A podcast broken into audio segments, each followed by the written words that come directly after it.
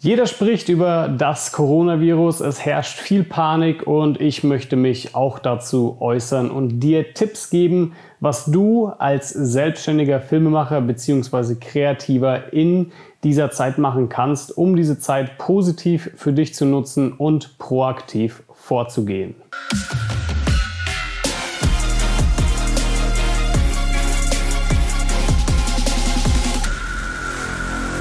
Ja, alle sind von dieser Krise im Moment betroffen, egal ob große Firmen wie die Lufthansa oder die kleineren Firmen in der Kreativbranche, also Filmemacher wie ich oder auch natürlich Fotografen. Es wurden bereits Events abgesagt, beziehungsweise generell Aufträge für Filmproduktion und so weiter.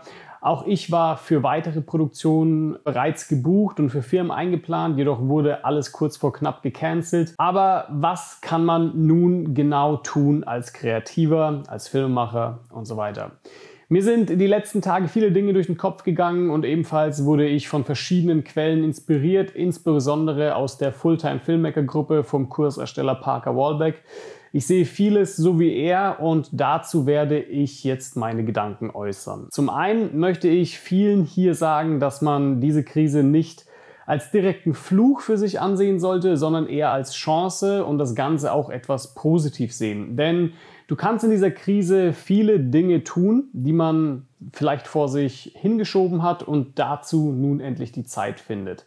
Das sind vor allem wichtige Dinge wie zum Beispiel, dass man sein Unternehmen mal von außen betrachtet und anfängt am Unternehmen zu arbeiten, statt wie gewöhnlich im Tagesgeschäft zu versickern und im Unternehmen zu arbeiten. Es gibt viele Möglichkeiten in der heutigen digitalen Welt, die viele nicht ergreifen, weil sie zu sehr im Unternehmen arbeiten und einfach nicht dazu kommen. Und eines der größten digitalen Möglichkeiten, die sich bieten, ist es zum Beispiel Stock-Footage zu verkaufen. Jeder von uns hat vermutlich volle Festplatten Footage einfach nur rumliegen, aber kommt nie dazu, diesmal hochzuladen und zu verkaufen.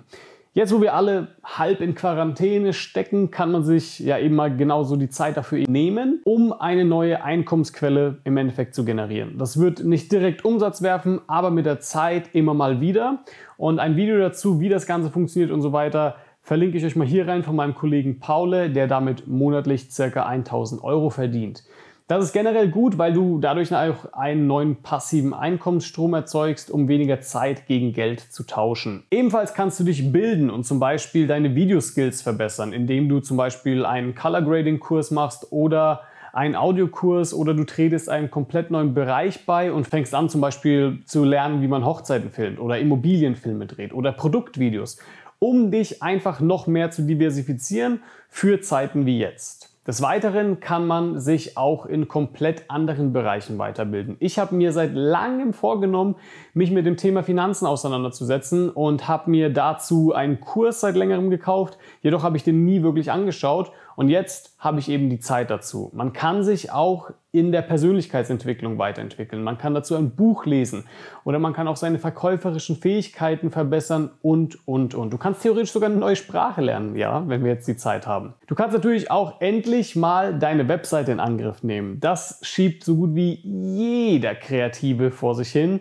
Das heißt, verbessere deine Texte, dein Design, füge neue Videos hinzu oder schneide dir ein neues Showreel. Natürlich kannst du im gleichen Zuge auch deine Social Media Präsenz verbessern. Egal ob Instagram, Facebook oder YouTube, setz dich möglicherweise sogar mit Facebook Werbung auseinander. Also lerne Facebook Ads zu schalten, um nach dieser Zeit direkt den Markt zu attackieren und deine Leistung nach außen zu schreien. Ebenfalls kannst du dir die Zeit nun nehmen, um andere Brands zu kontaktieren und versuch mal ihre Produkte zu reviewen und möglicherweise auch ein Affiliate-Programm mit ihnen auszuhandeln. Ich zum Beispiel schreibe gerade Firmen an wie Flow Themes, womit ich eines meiner Webseiten erstellt habe und ich empfehle Flowthemes sowieso schon jedem. Und jetzt versuche ich eben ja einen noch größeren Mehrwert für meine Kursteilnehmer zu schaffen, indem ich versuche für sie einen guten Deal rauszuholen, ja, indem ich einfach Flowthemes kontaktiere und sage, pass auf, ich habe da so und so viele Mitglieder, wäre doch cool, wenn. Ja? Möglicherweise fängst du an, deine eigenen Produkte zu erstellen, wie zum Beispiel Farbpresets. Du kannst auch Transition Packs machen oder du machst ein eigenes Videotraining oder du bietest endlich den Workshop an, den du schon immer anbieten wolltest. Falls du selbst kein Wissen vermitteln möchtest, beziehungsweise du dich vielleicht nicht vor die Kamera stellen möchtest oder vor ein paar Leuten,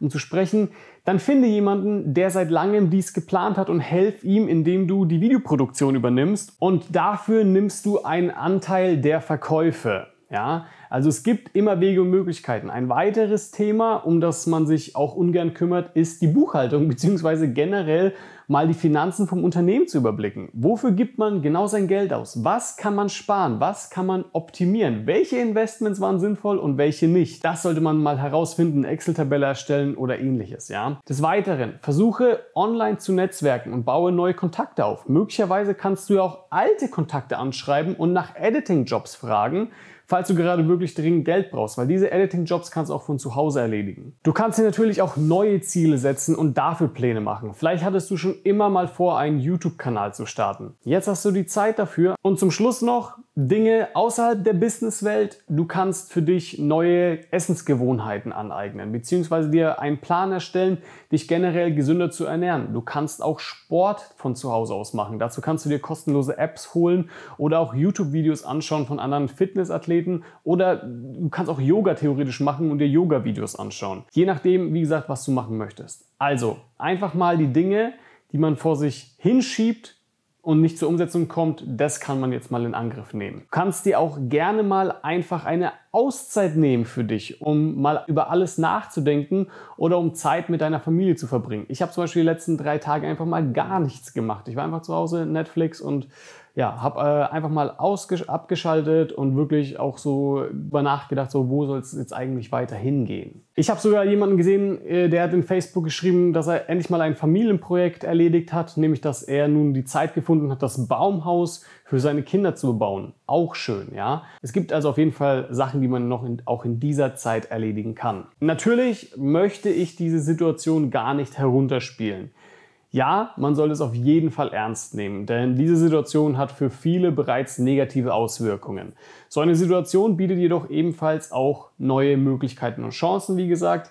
Das sollte man ebenfalls berücksichtigen. Aber was soll man jetzt eigentlich tun, wenn Aufträge gecancelt wurden oder man sich nicht sicher ist, ob das nächste Event stattfinden wird? Also es kommt immer darauf an, in welcher Branche man als Firma tätig ist. Oft werden Eventfilme dann meist einfach in die Zukunft verschoben und somit eben auch der Umsatz. Hier hilft es einfach am besten aus meiner Sicht mit dem Kunden mal zu kommunizieren. Sagt ihm, dass es euch gut geht, und dass sie sich um euch auf jeden Fall erstmal keine Sorgen machen sollen, natürlich wenn ihr gesund seid. Im gleichen Zuge kann man zukünftige Pläne besprechen. Bei Hochzeiten ist es so, mal sehen, wie es jetzt aussieht. Ich habe schon gehört, ein paar Leute haben tatsächlich Absagen bekommen, vor allem jetzt im näheren Zeitraum.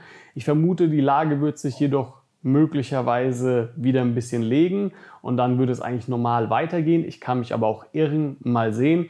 Was ich aber auf jeden Fall machen würde, ist es, mit den Brautpaaren zu sprechen, auch ihnen zu sagen, hey, hör zu, ich weiß nicht, wie es in Zukunft aussehen wird.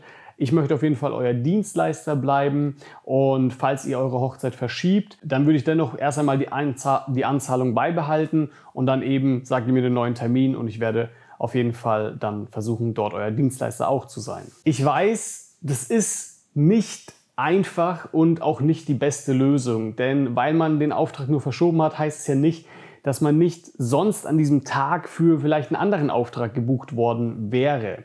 Es kann also sein, dass man möglicherweise nach der Krise auch mit Aufträgen überrannt wird, weil jeder jetzt endlich wieder drehen will. Das kann aber auch genauso eine Chance sein, denn dadurch, dass man so viele Aufträge abarbeiten wird, wäre es klug, neue Mitarbeiter einzustellen, um auch diese Aufträge decken zu können oder neue Freelancer hinzuziehen, um dann wieder davon profitieren zu können.